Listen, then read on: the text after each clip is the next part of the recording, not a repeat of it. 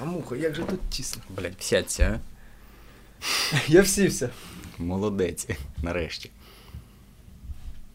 Можемо починати? Супер.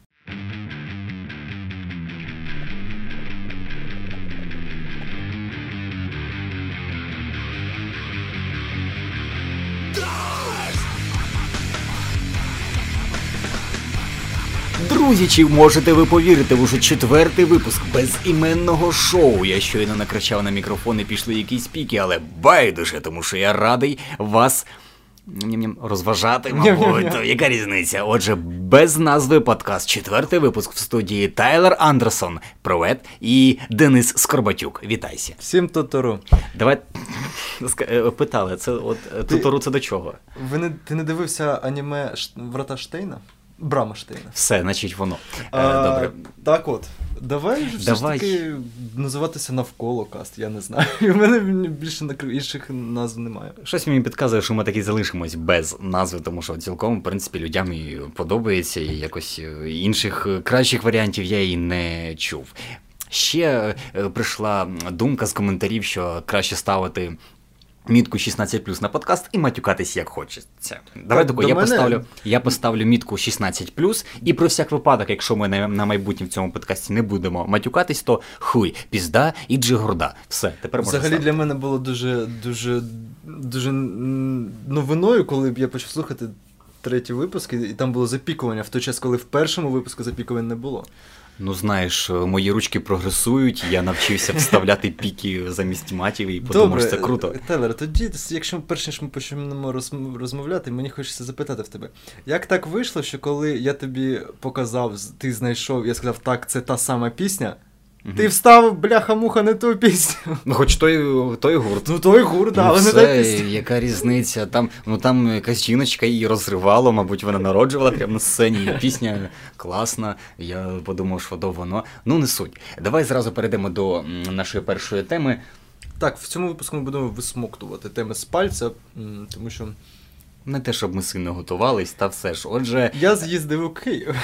да, а я сьогодні е, їв чудесну яєшню. Про що ти хочеш почати розмовляти? Про твої поїзденьки в Київ. Добре, я поїхав у Київ і виніс з цього три.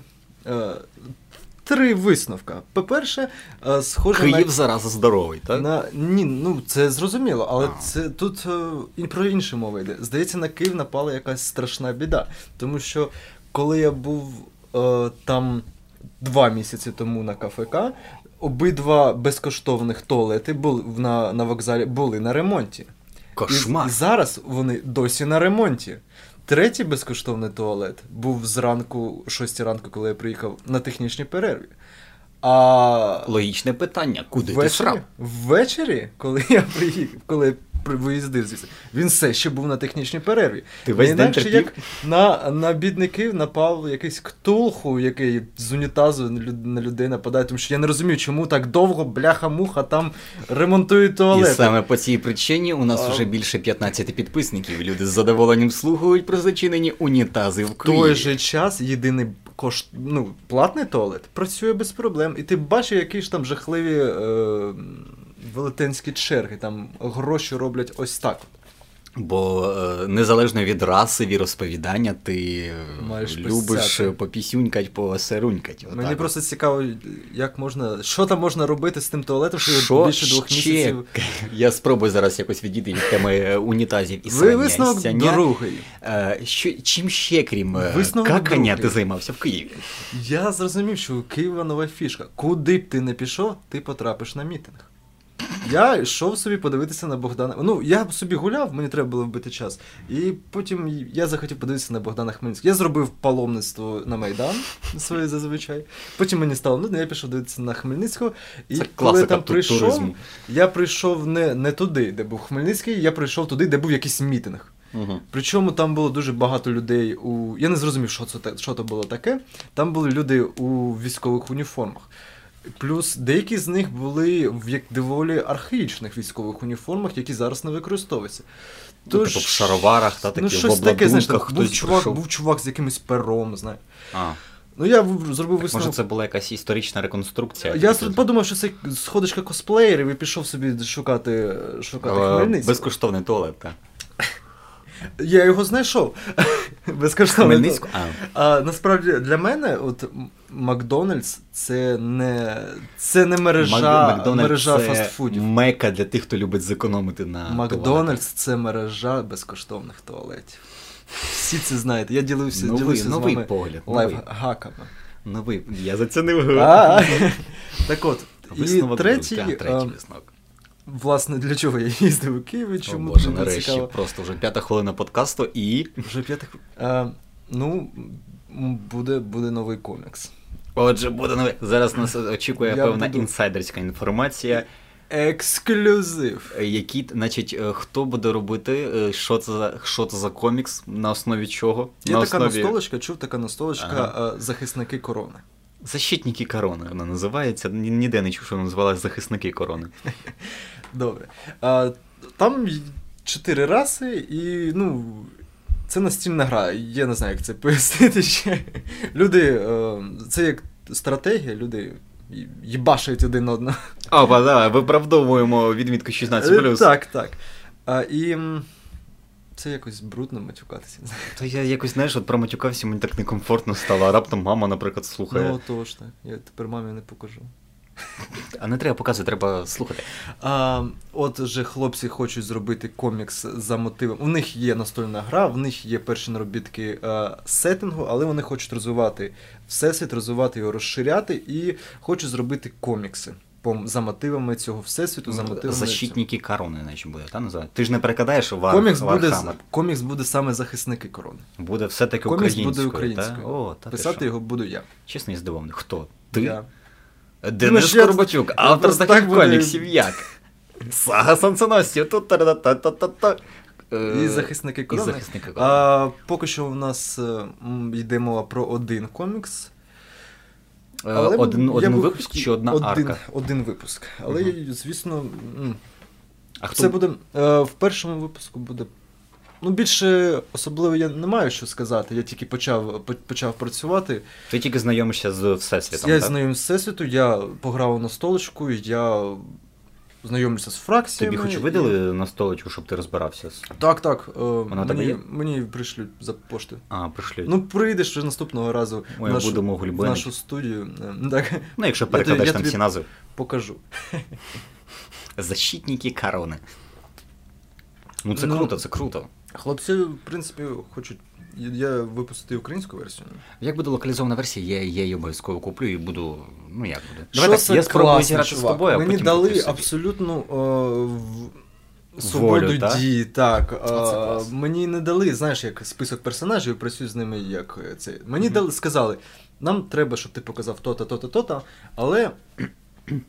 Уявляй, думай, як ти хочеш це зробити, і я, блін, кайфую від цього. Кулько платять, то Нормально. нормально. Платять, я зрозумів. Значить, значить. Ну, нормально. Такі суми не озвучують, тому що такий, соромно. такий анонс, як буде ще один комікс, е, буде. буде Ну це круто, знаєш, розвивати свій е, всесвіт уже існуючий, що було ще поза, знаєш, не типу знайомство з лором і так далі, тому подібне. Це дуже круто. А Мгм, хто буде художником? Е, поки що я цього не знаю. От з художниками, мені здається, дуже, дуже велика біда. То що, наскільки е, я знаю, колись давно Мішенов розказував, що типу художники для нових проєктів е, дуже багато хочуть. Ну, певне річ, якщо ти малюєш добре, і при цьому ти зароблюєш, скажімо, в долярах, то. Зачем? е, зач- Навіщо? Ку-ку-ку. Навіщо ти будеш витрачати свій час на сумнівне, сумнівний проєкт, який не принесе тобі багато грошей? Патріотизм патріотизмом, але я цих е, художників розумію, тому що якщо ти не маєш цього грошей, принаймні, щоб е, нормально їсти, жити, платити за квартиру і так далі, тому подібне, то я, мабуть, теж не став би цим займатися так от постійно, принаймні. Отже, Ну, я там, розумію. е, дивись, чотири раси: люди, ельфи, орки і. Боже, як непередбачувано, передбачувано, як цікаво, як До речі, свіжо. до речі, слухай. А ти помічав, як в в українській мові яка біда з, з расою undead? Тобто, ну, слово нежить не підійде. Нежить не нежить підійде, бо ти зразу е, Шмарклі, шмарклі собі підтягуєш. так. Тож, в принципі, я хочу запропонувати нашим слухачам е, допомогти мені з перекладом. Взагалі, в мене є одна ідея. Як ти смішно витанцьовуєш, я це помітив. В мене є ідея, я хочу з тобою обговорити. е, Це буде словом цю- тижня. Ні. Я, до речі, вигадав е, назву нашої рубрики не слово тижня, а нема на тебе Фаріон. От. От знаєш, от ти там кажеш якийсь русизм або ан- англіцизм, то що ми, ми говоримо. А і я про багато англіцизм. англіцизмів сказав минулого разу, так. Нічого страшного. Е, то я дозволяю. Зразу хочеться сказати, а нема на тебе Фаріон, тому що вона зараз ще бореться активно проти е, Здорового глузду. англіцизму. Ну, скажімо так, вона як е, Поклонська, тільки в рази адекватніша, то що має якусь конкретну ціль. Адекватні? Ні, вона не адекватний чувак. Я не скажу, що вона прям адекватна. Я маю на увазі, вона, вона принаймні має якийсь план, якусь ціль, мету, а не просто піаритись за рахунок чого-небудь. То що, якщо говорити про Поклонську, то вона просто е, хайпер серед е, політиків. Хоча, в принципі, вони всі такі. Так от, е, власне, як я хочу перекладати слово undead. Undead, давай повернемося. Я подивився, як пере- перекладають поляки. Тому- Просто четвертий випуск нашого подкасту, і поляків не Боже, десята хвилина, а жодного поляка не згадали. Я Давай. вибачаюсь, я Нічого вибачаюсь. Я ще, я ще відьмака до кінця цього випуску згадаю. Ам, Інтригуюче. Знову ж таки. Так от, е, я планую перекладати цю, цю расу як невмерлі. Тому що е, перекладати цю расу як ж, живі мерці. Ну, це тупо, це все Це одно, що тупо, казати замість орків зелені хлопаки. Ну, ти розумієш, треба якась назва нормальна, Мгм. усталена. Е, і ну, в фентезі в нас в фентезі української мови багато біди з назвами, хоча б згадати ту епопею з гномами, гномами, дворфами, або як пропонували хлопці, куцани. А, от, Куцани тобто, це е, я- насмішливо, мені здається, звичайно. Поки що я планую. Ну так, поки що я планую перекладати Undead як. Ну і називати цю расу як невмерлі. Невмерлі мені, наприклад, дуже подобається. Але якщо у когось є е, інші ідеї, я готовий прочитати це в, в коментарях і поділитися. Тобто обгов... обговорити. Я вам пропоную Будь ласка, так, все. як вам ця назва. Пишіть все, що завгодно в коментарях, навіть якісь образи. Ми е, будемо переходити зараз на нову платформу, тому що нас е, SoundCloud дещо обмежив і видалив перший випуск по якійсь невідомій мені, мені причині. Ні. Там типу треба буде платити за е, місце, ну, типу, додаткове, а мені не хочеться платити, тому що в мене нічим платити. Тому ми перейдемо на безкоштовний Е, хостинг, певно, що YouTube це найпоширеніший варіант, що пропонували в коментарях. Якщо хтось в курсі, де можна буде розміщувати, як налаштувати RSS-стрічку і е, Що це, що ти, що це, Це просто знаєш якісь рандомні слова, які виникають е, от е, між в тих статтях, які я читаю щодо подкастів, щоб якось покращити якість. І... Але я не знаю, як, як все це налаштувати. От. Ну, просто знаєш, два хлопці, які вирішили е, робити подкаст, а як саме. Яким нічого робити, просто як по, по... Ну та з- сім'я робить. У мене досі свині не чищені, корови не годовані, ти не починаєш нічого робити. Отже, всі свої пропозиції, усі свої е, рекомендації, будь ласка, пишіть в коментарях, е, ми будемо не проти. От, якось так.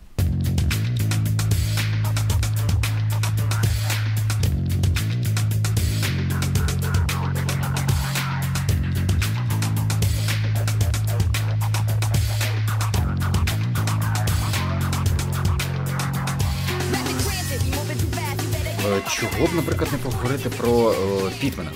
Пітмен мене. б не поговорити? Е, Єгор Ключник, та, здається, Мгм. художник, автор, він же, е, він же автор, він повністю працює сам над Пітменом. Так. Видавництво Вовкулака, для тих, хто не в курсі.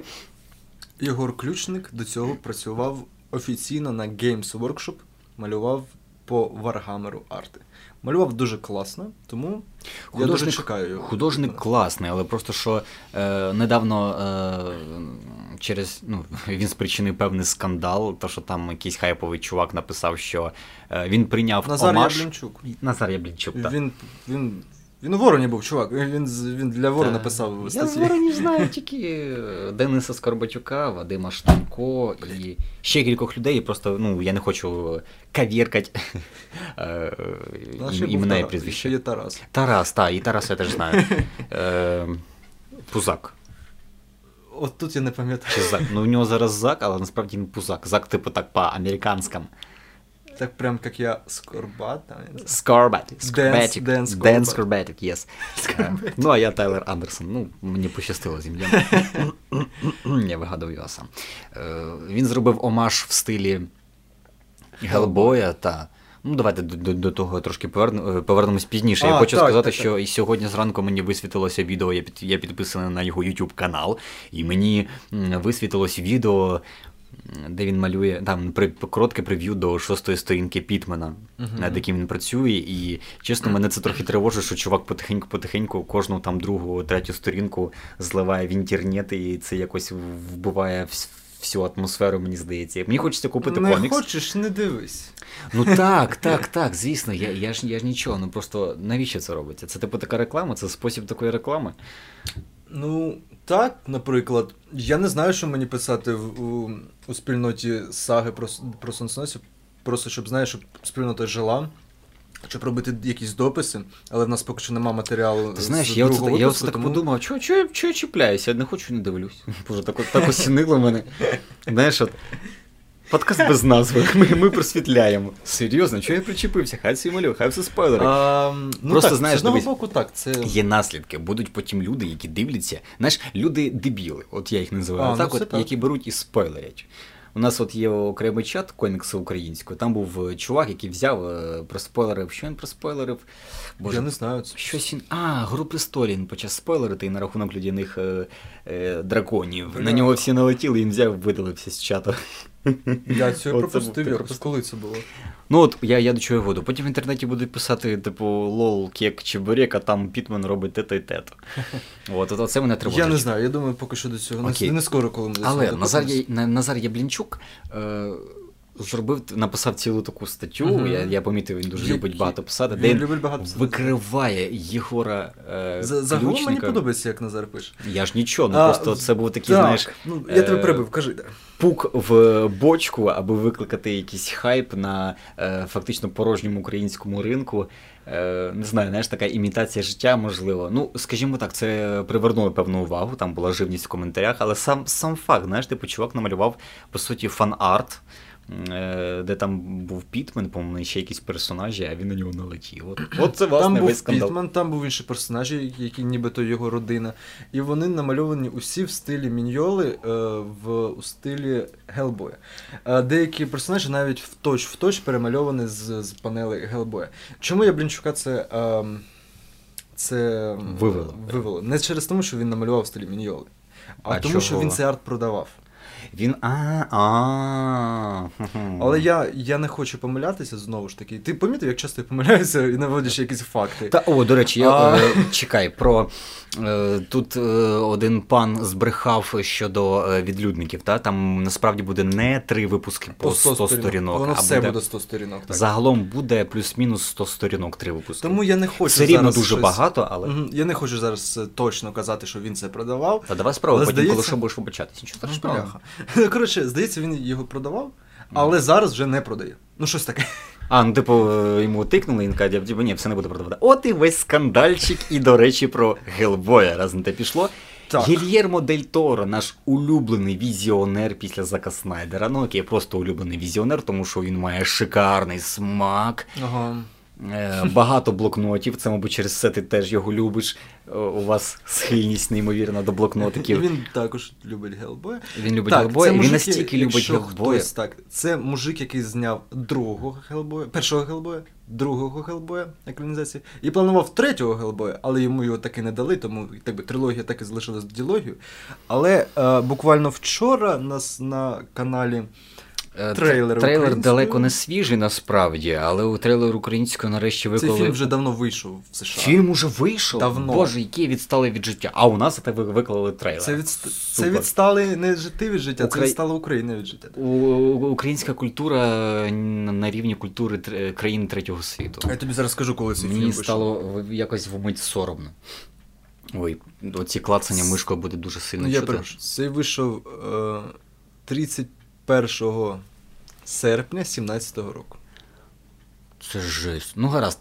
Е, Форма води, його дуже сильно е, обхвалили як могли. На томатах 100%, на Metacritic там теж 80-90%. Супер шикарний фільм. Є тільки маленьке але. Доволі кумедне. Так, дай я скажу, дай я скажу. Давай, давай, давай. Отже, історія розповідає про е, людину амфібію, е, такий іхтіандр хіро, який. Е, Іхтіандр на, на максималку. а, якого знаходять у часи холодної війни, війни і досліджують. Історію розповідає про любов цього Іхтіандра з, з жіночкою. Німою жінкою, Так, Так, в принципі, історія цікава. Віз, візіоне- візуально воно виглядає красиво. Там є ще Майкл Шеннон. Майкл Шеннон завжди крутий. Але знову ж таки, є один кумедний момент, який е, ні на Вікіпедії, ні на IMDb ніхто взагалі не. Офіційно Ні, та не спробують офіційно, обходити так. все це як можуть. Але в той же час, ну, це ж не тільки ми такі з собою розумні, всі в коментах Та пишуть, всі та. що ось цей Іхтіандр, він тупо один в один виглядає як Ейб Сапіан із фільмів, із фільмів Гелбой. Hellboy, Це один і той самий костюм. Один той же самий Актор, актор його так, грає, і Дак обидва Джонс. персонажі їдять тухлі яйця. Сценарій е, сюжетно це відбувається у холодній війні, коли тільки-тільки знайшли Ейба Сапіана.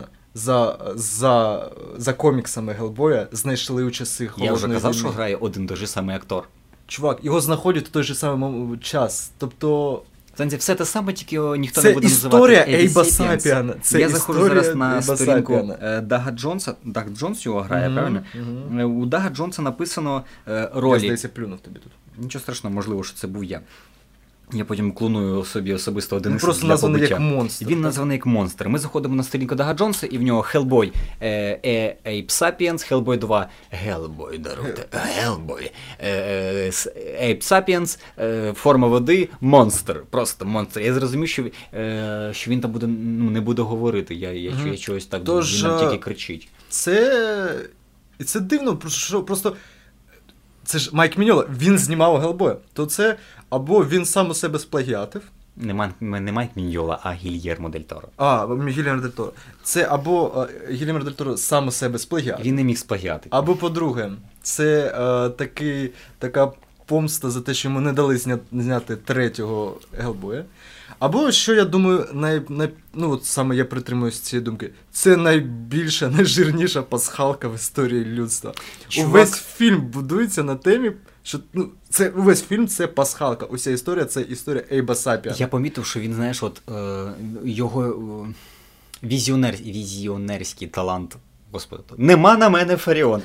Його це от візуально, господи, ну все-таки віз, візіонерський е, талант нікуди не дівся. Він що е, останні два фільми це Багряний пік і Не ем. Форма води. Можливо, не сподобався, я не дивився. Хоча візуально красиво. Візуально в нього круто, але Багряний пік це драма, роман, романтична драма, наскільки я знаю. це просто мелодрама, я б Це сказав. мелодрама, і е, форма води, із того, що я бачив в трейлері, це теж е, Щось таке. так, щось таке. Любов, німа жінка, яку ніхто не розуміє, вона зустрічає монстра, але він добрий всередині. От, е, любить тухлі яєць. Хто з нас не любить тухлих яєць? От. А, е, справа в тому, що Гільєрмо Дель Торо не просто знімав Гелбоя, він величезний фанат Гелбоя. В першому томі Гелбоя, який виходив от у Харді, е, коли він виходив, тільки починала. Починали працювати над екранізацією Гелбоя, і сам е, Дель Торо писав туди передмову, розповідаючи, як сильно він обожнює Гелбоя. Тому це, ну, це не те, що пасхалка, не те, що плагіат. Мені здається, коли він працював над Гелбоєм, в нього, знаєш, такий був момент, коли він продум, обдумав історію Ейба Сапіана, в нього така плам ідея. От я б колись зняв фільми про нього. І він взяв історію. і знімає фільм. І не заплатив, мабуть, Міньолі не копійки. скоріше за все, ну в плані дивися, він взяв просто чувака. Е, ну а, а, а як? Я не знаю, це Це він так можна взагалі? От я не знаю. Він, ну, дивись, я, він наприклад, візьму, візьму персонажа, наприклад, ну, скажімо, Супермена, та зніму з нього літеру С, наприклад, та, Але та а решту саме- залишу. Це буде рахуватись за плагіат? Або таку от пасхалку. Я скажу, та ні, це просто Справа в пасхалка. тому, що ну я. Ну, я не пам'ятаю. Я не всі читав е, комікси про Ейба Сапіана, а Гелбоя читав давно, тож я не скажу там, чи була подробно описана історія знаходження Ейба в часи Ну, це, холодної війни. це круто, і що найхарактерніше, я не знаю, як там на рахунок е, продюсерів і студійних басяків, але з фанатів далеко ніхто не проти. Я не бачив жодного типу. Всі кажуть, о, та це ж Ape Sapiens, але ніхто не каже, е, чувак, це Ape Sapiens, нахіра ти це робиш? Типу, давай нам ще, хочемо два таких фільми. От Будь-який фільм е, Так, Дель від, Торо. від коміксах е, світ Гелбоя він дуже великий має розвіт, розвітлення, там багато в нього. Будь-який фільм Дель Торо Коміксів. можна дивитися без сюжету, можна вимкнути Просто звук і просто дивитися. Та, от, наприклад, Тихоокеанський рубіж це доводить. Там сюжету як такого, ну блін, це така банальщина, що прямо от, е, ну, там, там нема сюжету. Він просто йде до, Зате там є Рон до нікуди. А? Зате Але є там є Рой Пелман, там є гігантський е- людиноподібний робот, який е- долітає до космоса, в, ко- в космосі, в атмосфері земній. Землі він витягає гігантський меч і ним потім е, карає Б'ється з- монстрів. гон- га- не просто з, мо- з монстрами, вони б'ються з Годзилою. Не будемо робити вигляд, що це не Годзила, це реально Та, Годзила. от просто ви, ти, ти тільки слухайся в ці слова. Це так круто. От, от, блін, от він знімає, знаєш, для маленьких хлопчиків, от для маленького хлопця всередині себе. От він, знаєш, як був маленьким, да, там малював різних монстрів, роботів. Він хотів, блін, я хочу таке подивитися кіно. Він бере це кіно І знімаю. і робить.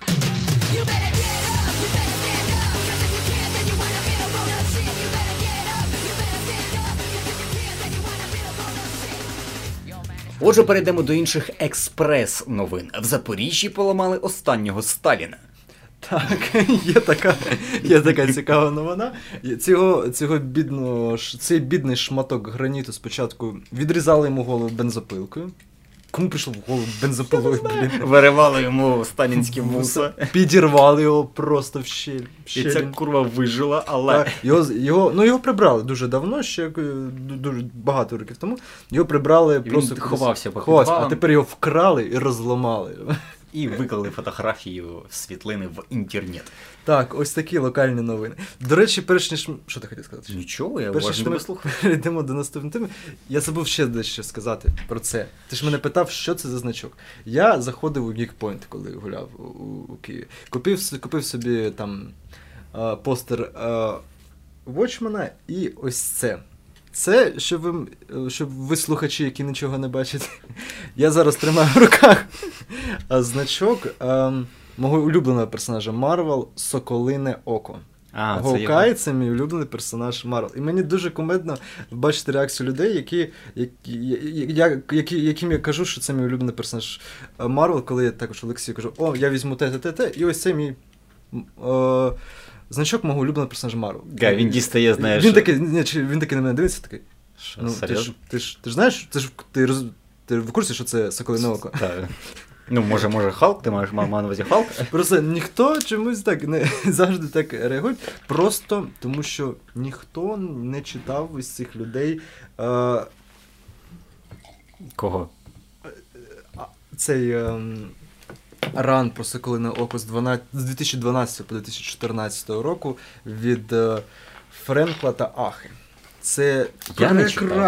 комікс, я тобі дуже раджу почитати. Це один з мій улюб... моїх улюбленіших коміксів Марвел. І саме от. е, От коли я його почитав, в мене виникла любов до цього персонажа. До цього він був абсолютно не цікавий. До цього це було була він з'являвся у коміксах там.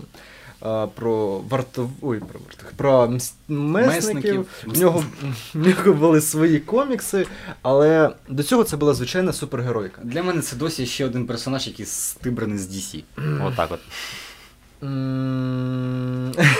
Так от, е, в Отак. у цьому ранні з 12 по 14 році це абсолютно. Абсолютно прекрасний комікс. По-перше, дуже стильний малюнок. Я тобі покажу. Угу. Без малюнку Ахи. Ахи цей комікс не був би таким класним. Він, він має, має свій особливий стиль, шарм і такий класний. Плюс е, в самому коміксі він, е, Бартон пристає як дещо, дещо м, знаєш, е, драматичний персонаж. О. Він такий, знаєш, він, він хлопець з луком, без жодної супер, суперздібності, Мгм. у компанії самих крутих, самих, господи, найкрутіших. е, Нема на тебе Фаріон. найкрутіших чуваків на всій планеті Земля, з ними в одній команді, але при цьому він не супергерой, він просто мужик з луком. І він знає Бетмену це. це не він- заважає. Він, він, знає це, він постійно в якомусь, знаєш, таким, ну я ж хлопець з луком. І тому історія всього рану будується не, тому, що, не на тому, що він рятує землю, не на тому, що він щось там е, доводить комусь. Його будинок, в якому він живе, хочуть купити російські мафіозі, щоб побудувати на його місці. Е, величезний е, торговий центр.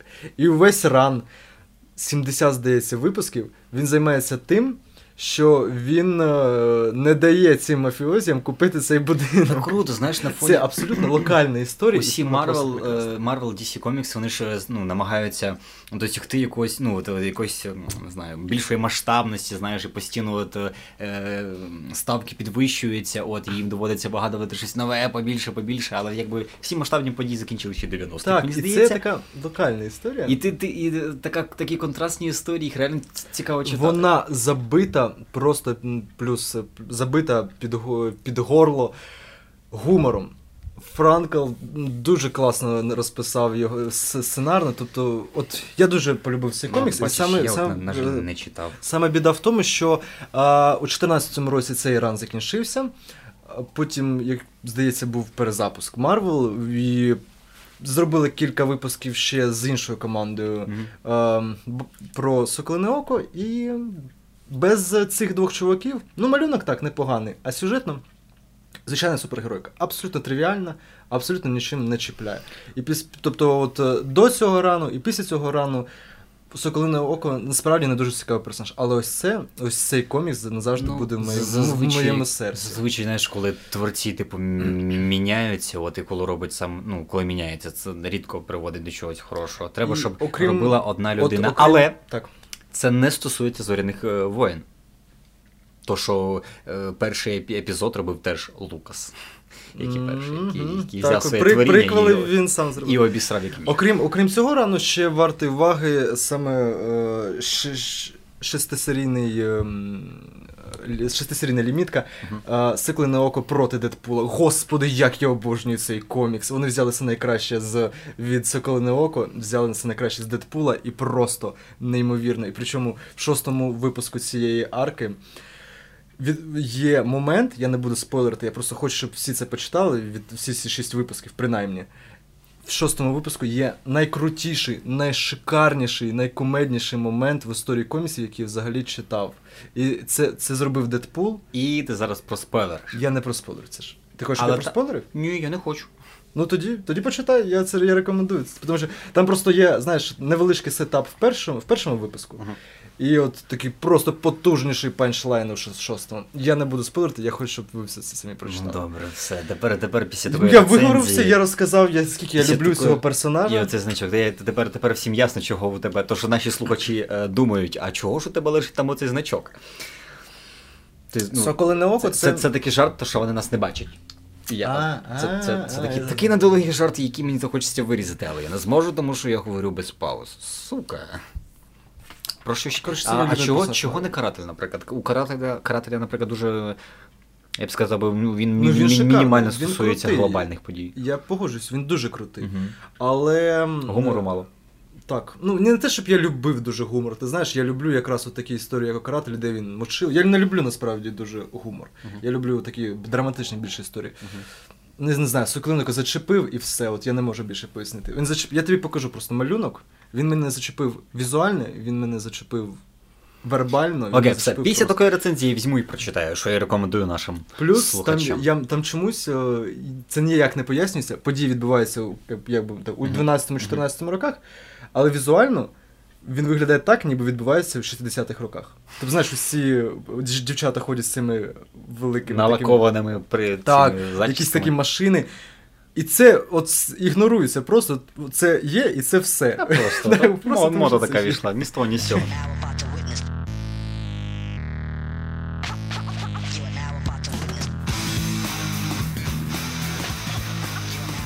Недавно на стімі були шикарнючі знижки майже на все. І Я витратив гроші. ти- ти- 350 гривень ти розказав. Та що ти купив за ці 350 гривень? За цю неймовірну суму? Я сидів на роботі, і мені було нудно. Я зайшов, вирішив зайти у. Steam і офігів. Тому що на Ти зробив що? Можеш просто, просто повторитися е, повільно, будь ласка. Офігів. Офігів. Ти сильно здивувався. Я купив усю трилогію Відьмака і українську гру We Are the Dwarfs. Мгм. А, причому We Are the Dwarfs я купив з 9, 90, 90% знижкою. Я задовор, це типу Мику це перді чи хто? Ми гноми. Ми гном. Я давно приглядався за на цю гру, але ну, вона коштувала 500 гривень. Зараз я купив за 50. Жесть. Я дуже хочу підтримувати український ігрострой, але я, я не буду витрачати 500 гривень. Я зрозумів. У мене немає стільки грошей. Плюс я купив, прикинь, я першого відьмака купив за 20 гривень. У мене, в принципі, є, он там лежить диск, але, Але я. ти, ти, любиш поляків, і ти підтримуєш. Враховуючи, що я купив його в магазині Пірат, я сумніваюся, що це ліцензія. Та ну, Потім я купив другого відьмака за 40 гривень. Відьмак за 40 гривень. Ну і третього з усіма за 200 з чимось гривень. З я, усіма... тепер, я відчуваю себе жорстким лохом, тому що ще до введення гривні я купив собі того самого легендарного третього відьмака, в якого я ні- не грав більше 20 хвилин, і я його купив його за 30 доларів, курва. Я його купив за 200 з чимось гривень. Чи 25 доларів. з разом з DLC, як ці Hearts of Stone Мгм. та Кров та вина. Я знаю, що я певно от куплю собі е, Wolfenstein 2, я її пройшов. У мене зараз постгеймерська депресія, тому що всі ігри Так, на так, світі здаються мені абсолютно сірими, тому що це найкраща сюжетно і персонажна гра, яку я взагалі коли-небудь грав. Ну, гаразд, неможливо, не коли-небудь. Зразу просто не згадаєш. Ну, в останні роки це точно. Це краща гра, стрілялка е, Це от найгірший 10-20 душевний, душевний стан, коли ти дуже довго грав у гру, яка тобі дуже подобається, і ти її, ти її пройшов, ти її закінчив. знаєш, і я, мабуть- просто, знаєш, Hello, darkness, my old friend. Та зразу Гарфункель і хтось там ще згадується в голові. Просто е, та, я, я, мабуть, куплю цю гру, можливо, навіть її перепройду, хоча навряд чи. Там вже будуть, будуть якісь DLC, але це DLC там оформлені, типу, в. Ну, вставки там, типу, коміксні, знаєш, типу в стилі там 40-х, 50-х років там. е, От персонаж бейсболіст там Гарет. е, Німці забрали в нього сім'ю, але він вирішив боротися проти. Чекай, типу, чекайте наступний випуск. Гарет проти німців. Знаєш, так все в коміксній стилістиці. Це дуже круто, але Дуже. Мені хоч, хоч хотілося знаєш, про тих персонажів, про Бласковіца, про його дружину вже. Ой, це спойлер. Ага. Ну, окей. Ну ти паскуда. Ну, вибачте. Е, от мені хотілося про них, але DLC, як я зрозумів, будуть вже про інших трьох персонажів: це про агента Тиха Смерть, про якогось колишнього бейсболіста і про якогось військового, який там е, ще щось там робить. Е, Типу, Бласковіца, ну, важливо, ну просто солдафон, який там Робиш щось важливе. Якісь місії. Вони всі, по суті, місії роблять, але ну не суть. Е, Просто знаєш, у Бласковіца е, є можливість розкрити три е, таланти. Це, типу, він може там вжиматися в певні щілини. І ні, я не маю на увазі, що він може Що ти- гулятися. що ти гуляти, сказав? гу- не може гуляти. Ой, що це не- нездібність гуляти в проститутському районі. Я не про ті щілини. Потім ходулі. І третя це. А, пробувати, типу, певні стіни. От. І е, ці герої нічим не відрізняються від Бласковіца по е, ігровій механіці, окрім того, що у кожного з них по одній такій здібності. От, от і все. А, Я куплю Вольф- Wolfenstein, е, окей, але через DLC, які, які не Справа в тому, що DLC до New Order сюжетну розхвалювали дуже сильно. Так. Казали, що тоді, коли вийшов, зазвичай робили DLC якимись огризками, незрозуміло нікому не потрібними, в New Order показав, що DLC може бути крутим. Як Відьмак зі своїми DLC, так і цей е, New Order. Far Cry вони 4 показали, круті що... DLC. Ну, от бач, то може це справді щось Та-та-та. буде. Ну там, я ж кажу, от чис- чисто для фану, чо, чого, чом би ні. Ні, ну я в будь-якому випадку куплю собі Wolfenstein 2, треба, мабуть, сьогодні ж зайти. Е, Він на Steam взагалі чи на Origin? Wolfenstein. Мені здається, на Origin та на Steam однакові ігри. Та. Ну, раз ми заговорили за Origin, давай, мабуть, якось звернемось на Взагалі заговорили за ігри. за ігри та Давай да, по- за по- по- по- розмовляємо про. недавній про скандал. Так, і він ще не закінчився, в принципі. Коротше, про лутбокси. Е, Бельгійський якийсь суд, я не знаю, мабуть, там район, районний суд міста Бельгійської області, Бельгії, так. Е, поч... не, ну, там почали, почали. Як воно називається? Що таке лутбокс? Проваж. Розкажи людям. Лутбокси це така херня, яка вбиває комп'ютерні ігри сучасності, тому що це е, по суті мітр, мікротранс. Я, я, не, я не вмію, не можу казати це слово. Мікротранзанк. Мікротранзакція. Мікротранзакції. От, так? Мікротранзакції. Ну, Напиши це мені на. Давай, давай в блокнот зразу, чи це Мікро- священна штука, там пишеш тільки ти. Мікротранзакції, Мгм. які раніше були ем, привілегією тільки безкоштовних ігор. Тому вони робили ці безкоштовні ігри більш затратними, ніж коштовні. Але тепер в ці е, ракові дитини про. Про пролізли, пролізли. і до нормальних ігор. Це було от зараз Shadow War, є такі мікротранзакції, там, де ти, типу, замість того, щоб займатися гріндом, там, ну, тобто, задротить багато часу, ти можеш, типу, зробити, ну, облегшити собі життя. Ти купив ігру, але ти, тебе нема часу в неї грати. Заплати ще, гра сама себе пройде. Ага. А, така була ж біда у останньому Deus Ex, чи крайньому. І.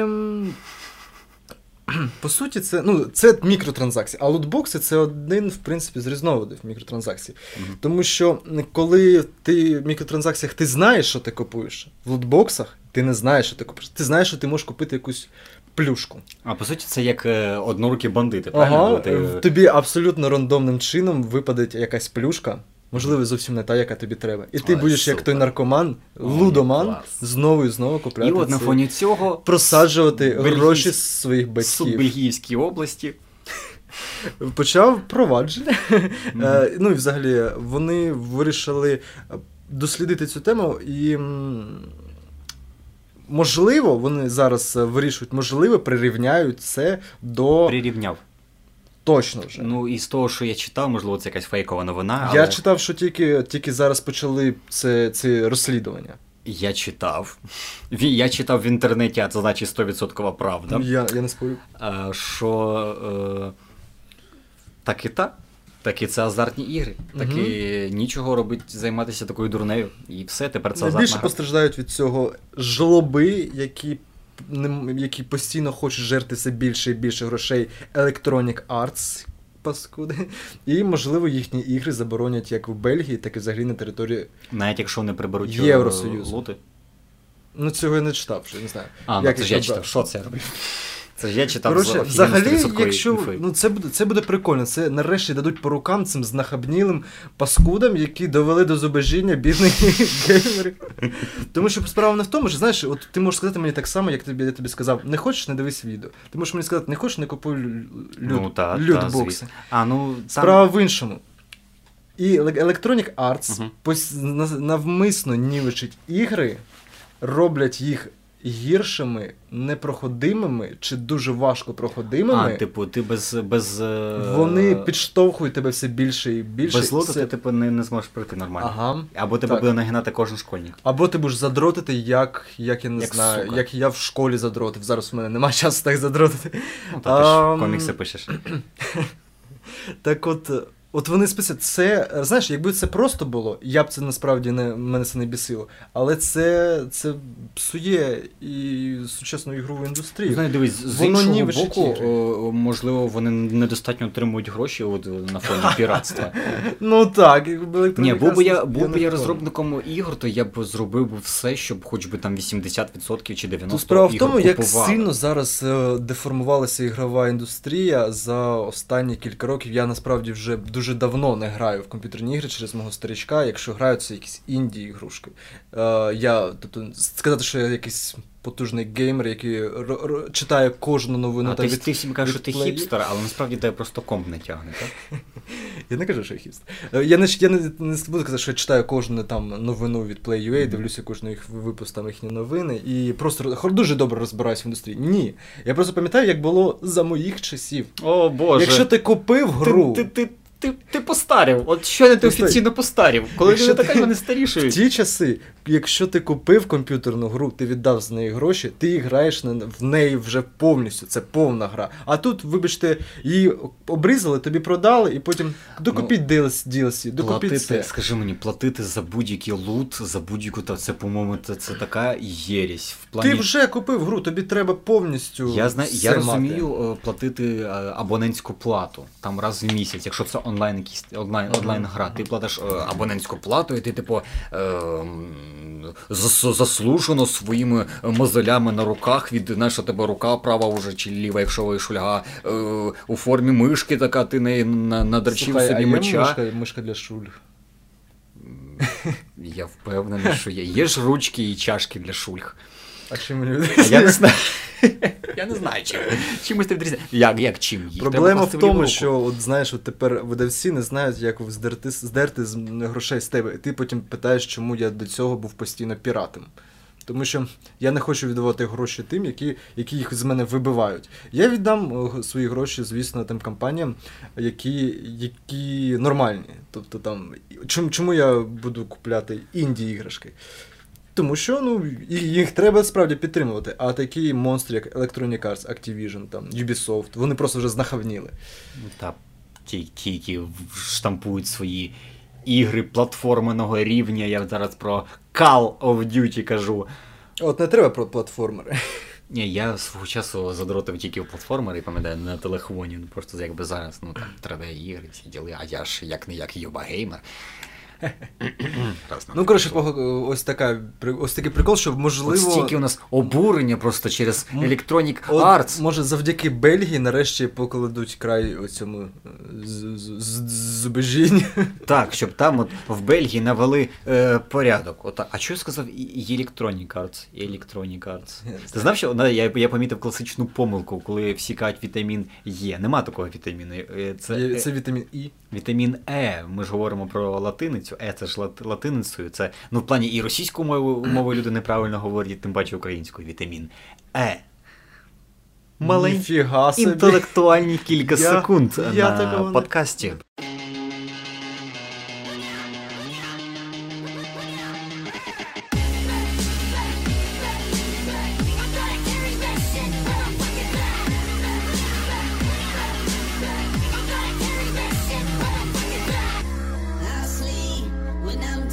Отже, давай повернемося до якихось нормальних е, тем. Ну так, на тим Денис- листочку тут залишився. Денис, хочу вам розказати про шедевральний трейлер, який він бачив, і знову фільм, який вже по всьому світу крутять, як можуть, заробили вже масу бабла. Але нарешті він доходить тільки до нас, і фільм це називається З любов'ю Вінсент.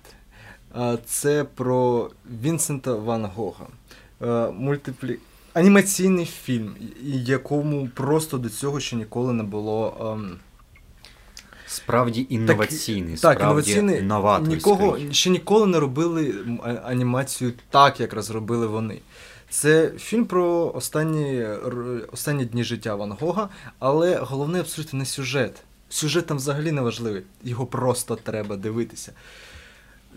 Тому Поясни що чого, Дениса? його робили протягом шести років.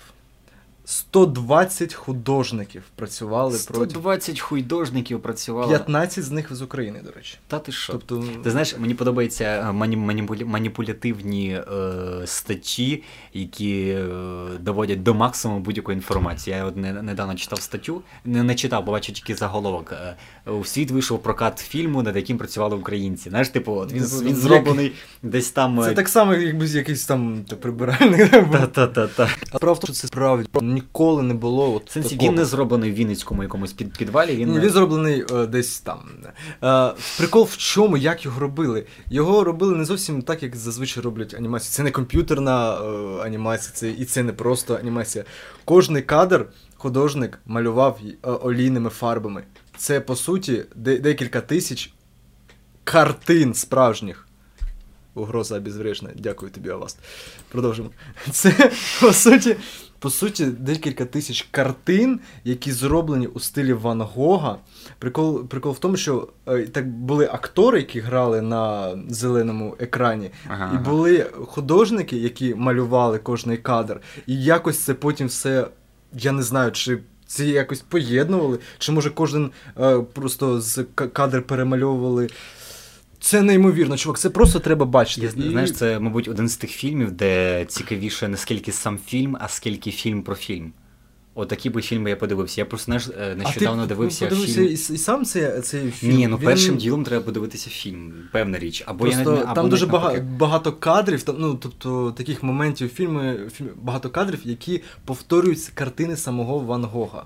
Тут в чому прикол? Тобто показують там небо, небо над містом, це, це ось та. Це та картина Ось саме. ця картина, яка дуже відома. Показують якогось персонажа, це один з його героїв. Я чого тобі кажу про фільм про фільм, бо я не нещодавно дивився е, документалку про те, як робили Кубо. Вона ж легенда самурая. Там, де типу все зроблено з паперу, по-моєму. У, я обожнюю мультики цієї компанії.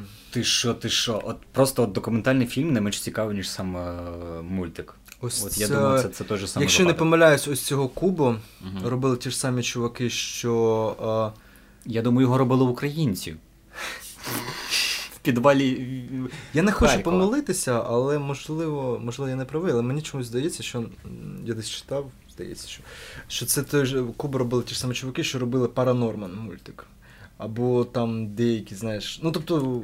Це дуже не- непідтверджена інформація, якщо врахувати помилки твої на попередньому подкасті. Ну, 300 добре. сторінок там Добре, буде. просто. Просто скажу, що я. Піздець просто. Що я, Купуйте нам. що я дуже задоволений, як, як е, ставляться зараз деякі компанії до анімації, наскільки з мистецтво це росте і розширяється. Просто анімація зараз стала А мультик ось цей пісня моря чи якось так. Пісня моря Господи, теж намальована. Вона ж вручну намальована, так? І це, і це 2D. Тобто я. Це 2D. От так, так хотілося, щоб мавка була саме в 2D, розумієш? Мгм. Тому що у нас не так не так багато досвіду 3D на, на, на фоні 3D. І В 3D здається, нема що... душі. Е, ти знаєш, я подивився фільм е, е, Коко. Угу. Е, це кращий, один з кращих мультфільмів, які я бачив за останні років 10.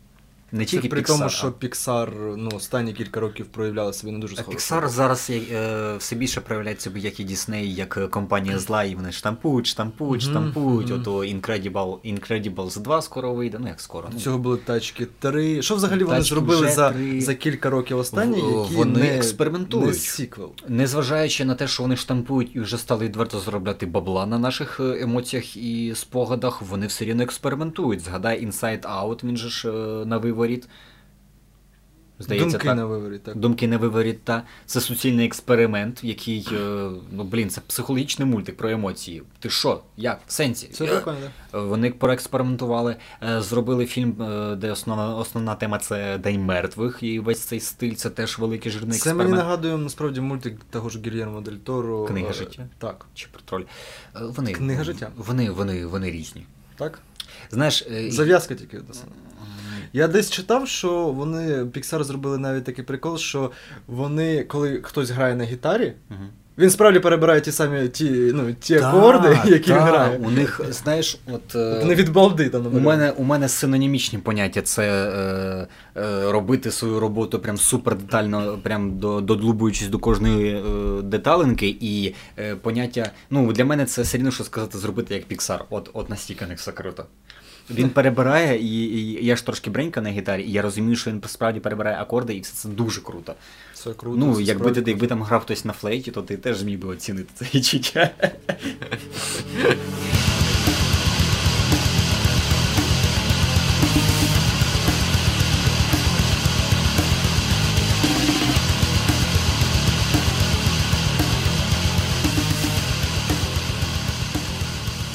думаю, можна, в принципі, ставити на, цьому, цьому випуску. Жирну крапку, крапку в вигляді нашої постійної рубрики. Взагалі, яка може, ти щось, щось хочеться цікаво сказати? Ну я ж тут спробую якось Ну, підводити добре, до закінчення, ти береш Ну, псуєш. вибач, ну, блін. ну, це виріжемо, кажи. Тепер знову треба налаштовувати свій е, красивий мелодійний голос. Отже, зараз ми. Та ні, херня якась. Ну що це таке? Ну, вибач. Отже, настав час підвести е, жирну крапку в нашому сьогоднішньому подкасті у вигляді нашої постійної рубрики, яка віднині носить назву Нема на тебе Фаріон. Отже, слово тижня. Мені подобалась назва більше ця. Слово тижня? А, так. Взагалі. Курвисько. А, блін, я вдарився. Так от, Мгм. так от, це слово тижня Хто доволі веде себе як професіонал? Незвичне, тому що я його вибрав не тому, що воно дуже красиве, не тому що воно мені дуже подобається. Це перше слово, яке я записав рівно 10 років у цей, у цей блокнотик. О Боже, ти знаєш, це як, як втратити цноту. Просто щоб ти розумів, я знову, я сподіваюся, востаннє згадую в наших підкастах Відьмака, щоб вже не, з- не надовбувати І в принципі поляків. Ти приймаєш цей челендж?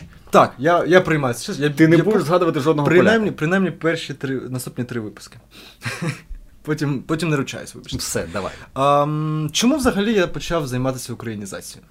Знаєш, що мене надихнуло? Чому. Ти знаєш, я помітив, у нас не, не, не е, рубрика м, е, Що б сказала Фаріон. Е, Не Деманеманте Фаріон, а вона буде називатися так, рот закрий. Е, Це водночас слово тижня і водночас е, Якась час ахуєнних історій від Дениса. Це не те, щоб куметна історія, я просто тобі розповідаю. Наскільки, нас, я, я казав, що типу, відьмак для мене дуже важлива штука, він на мене років вплинув. назад, 13-річний Дениско. Він на мене вплинув. слово. Я не щоб не казати голослов, не бути голословним, я розповім, чому. Я, для мене це дуже важливий твір. Давай. А коли я прочитав перше тоді Відьмака 10 років тому, я це зробив, тому що почув про гру. Я вирішив перш ніж пограти в гру, прочитати, як нормальна людина, не просто пограти, а прочитати. Да. Мене, мене дуже сподобався. Це був 2007 рік. Так, мені не або 2008. 2007, здається. Давай. А, так, дуже, знаменитіше. дуже сподів... сподобалася е, книга, я почав грати у гру. І прикол в тому, що чувак, е, там я зараз я передивлявся, зараз, якщо порівняти з третьою частиною графон, звісно, ну не так як фонтана, на 2007 це було класно. І Знаєш, Там зовсім- досить багато речей, які тоді здавалися класними, а зараз ну такое. ах, Блейзер. Підводка для очей. А, там були зовсім інші модельки персонажів, які потім змінилися у другій частині. Так. І деякі персонажі виглядали, виглядали доволі цікаво. Наприклад, персонаж Весемір, Ага.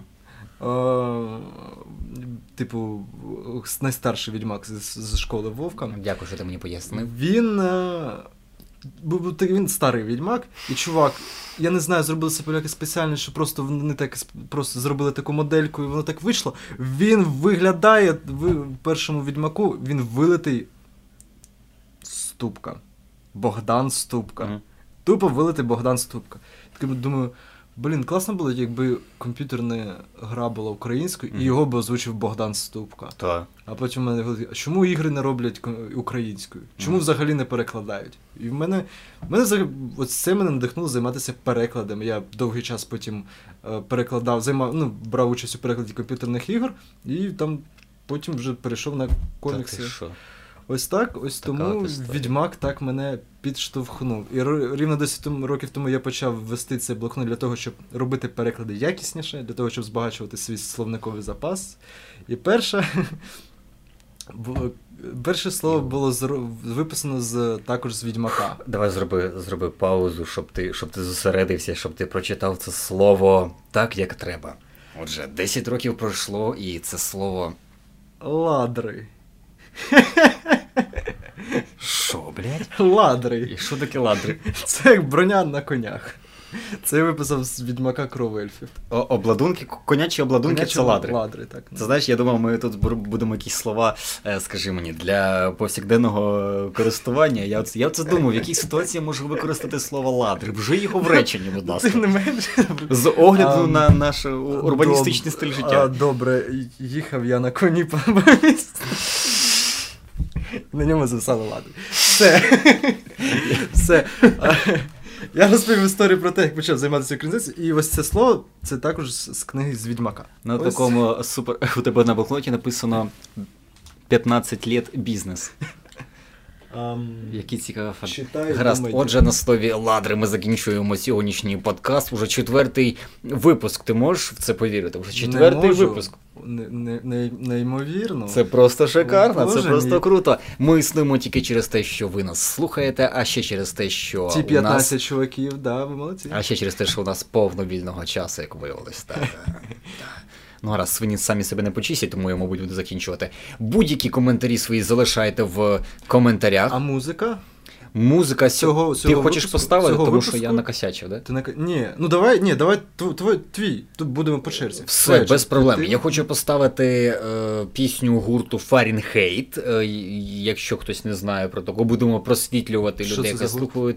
Гурт. е, Там зараз люди і послухають, що за Ти, мен, ти, тут ти, ти якісь теж вводні, послухаєш, вводні ти дані, теж послухаєш. дані скажи. Е, Рівненська група. Рівненськ, то, добре. Що. З, е, е, з, з міста Рівного вони. Неймовірно. Це просто я, я не так багато знаю інформації, я ту, яку знаю, розтягую як можу. Добре. Так от, ця рівненська група з Рівного грає рок. О, неймовірно. Ну У нас, та, у нас в основному, мабуть, такий упор на упор рок на рок робиться. Рагнарок. О боже, вже, починається маячня, тому. е, Фаренгейт буде звучати зразу після наших прощань. Я прощаюся з вами, але ненадовго зустрінемось, почуємось через тиждень. З вами був Тайлер Андерсон і. Денис Скорбатюк. Ти якось не впевнено називаєш Я думав, своє ти ім'я. скажеш І. Денис Скорбатюк. Це, о господи, це ти накричав. Добре, дякую за увагу, панове. Слухайте музончик. До побачення.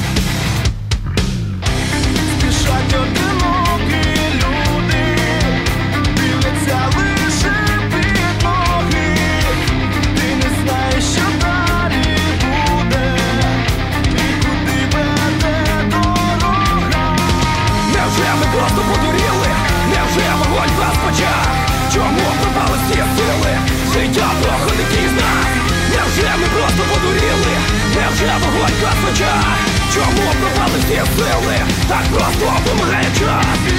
У повільний рух подій, безконтрольний бій. Мало часу для людей, Ти далі від дверей, для зміни